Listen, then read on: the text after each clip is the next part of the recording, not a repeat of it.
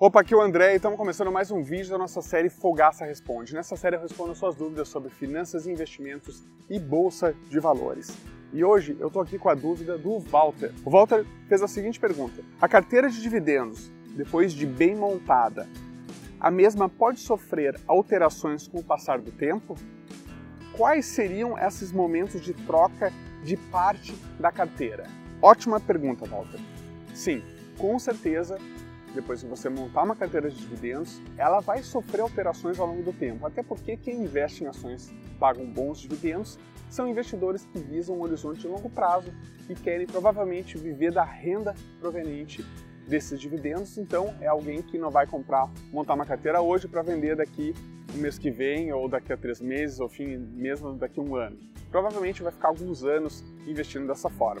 O que, que eu recomendo? Eu recomendo que você avalie essas ações, essas empresas que você investiu, a cada três meses, toda vez que essas empresas divulgarem os seus resultados financeiros. Legalmente, as empresas de capital aberto, elas são obrigadas a divulgar publicamente os seus resultados a cada três meses. Nesse momento, quando ela divulga os resultados, é que você vai poder fazer uma nova avaliação e ver se a empresa continua com os mesmos fundamentos, ou seja, ela continua atraente como investimento, para que você possa decidir se você vai manter elas na sua carteira ou você vai substituir elas trocando por outras. Então, o que eu recomendo é basicamente isso. A cada três meses você dá uma olhada geral na sua carteira para decidir se você mantém ou troca por outra. Algumas pessoas me perguntam: ah, mas eu não devo olhar toda semana, eu não devo reavaliar toda semana.